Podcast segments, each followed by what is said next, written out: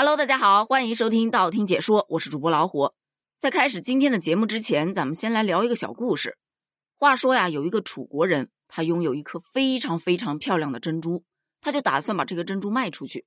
那要想珍珠能卖个好价，不得有个高贵的包装吗？于是他就找来很多名贵的木兰，又请了非常手艺高超的匠人，给这个珍珠做了一个非常漂亮的盒子。这盒子呢，精雕细琢，许多的花纹特别好看。而且还镶上了非常漂亮的金属花边儿，也就是说，单看这一个盒子，那就是一件精致美观的工艺品呐。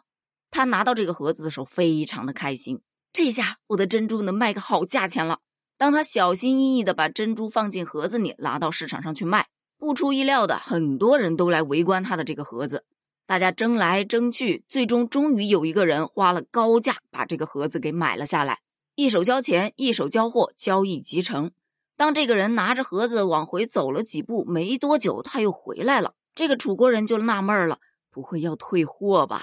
结果人家真的走到他跟前，拿出他的珍珠交给他说：“先生，你有一颗珍珠忘在这盒子里了，我特意回来还给你的。”当这个楚国人拿着被退回来的精美的珍珠，十分尴尬的站在那里，确实是令人哭笑不得。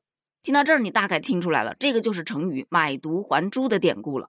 那你大概要问了，为什么今天要聊这个故事啊？这故事大家都知道啊，没错了，因为咱们今天要聊的这个话题跟它还有点关系。这说的是近日啊，肯德基推出了一款六一儿童节的套餐，并且在其中搭配了一款玩具可达鸭，就是这一只可达鸭可是爆红了网络，随即就刮起了一阵可达鸭旋风，大量顾客涌进肯德基去购买儿童套餐，只为求得梦中情鸭一只。说到这只鸭子啊，是为了迎接儿童节的到来，肯德基与宝可梦联动推出的一系列联名款儿童套餐的玩具赠品。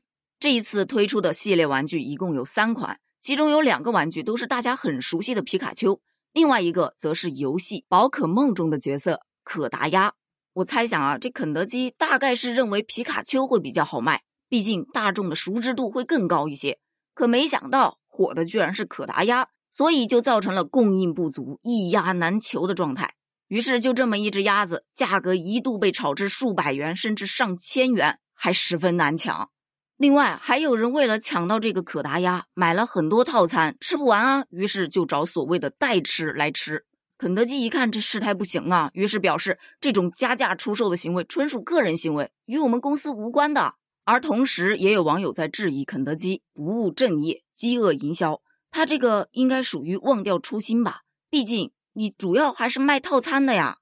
但其实仅从这一次可达鸭的爆红事件来看的话，应该也不能得出这样的结论。开头那个卖珍珠的楚国人，他想要去把珍珠卖上高价，所以做了一个漂亮的盒子，最终确实是卖上了高价，可是珍珠却没有卖出去。而肯德基为了儿童套餐在六一节更好卖，于是搭上一款玩具。结果呢，确实营销很火爆，可是吃的却没有人去关注了。但说到底啊，肯德基还是一家卖饮食的，所以饮食才是它的主商品啊。这一下倒整成了卖玩具附赠套餐，这可不就是本末倒置吗？而现在明明推出了三款，可达鸭是一鸭难求，皮卡丘却没人要，可不是让人哭笑不得吗？但现在啊，可达鸭不好买的事情有了新的发展。因为大家已经不仅仅只追逐于可达鸭了，很多人已经跳开了肯德基的六一儿童套餐，选择了去买活的科尔鸭。在这儿提一下啊，虽然可达鸭是以鸭嘴兽的外貌特征创造的，但毕竟是个鸭呀，所以呢，最近网上出现了另外一种宠物鸭，与可达鸭挂上了钩。在很多的电商平台上，有很多售卖宠物科尔鸭的商家，都把可达鸭的词条穿插在了商品的标题当中。这个很好理解，也就是说你在电商平台上搜索可达鸭，你可能就会搜到这个宠物柯尔鸭。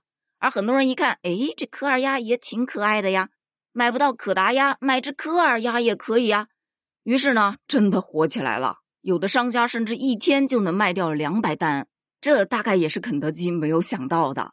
好了，在节目的最后呢，也送给大家一个梗，因为买可达鸭的大多数是大学生。所以呢，也诞生了一个新的词条，叫“可达鸭大学生”。再结合着前段时间爆火的刘畊宏女孩和王心凌男孩，再加上孤勇者小孩，于是就组成了当代互联网现状。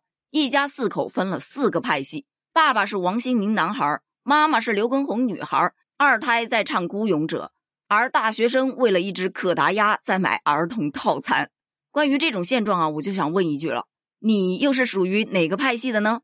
关于可达鸭，你又是怎么看的呢？不要再告诉我是拿手机看的，好吗？评论区见，拜拜。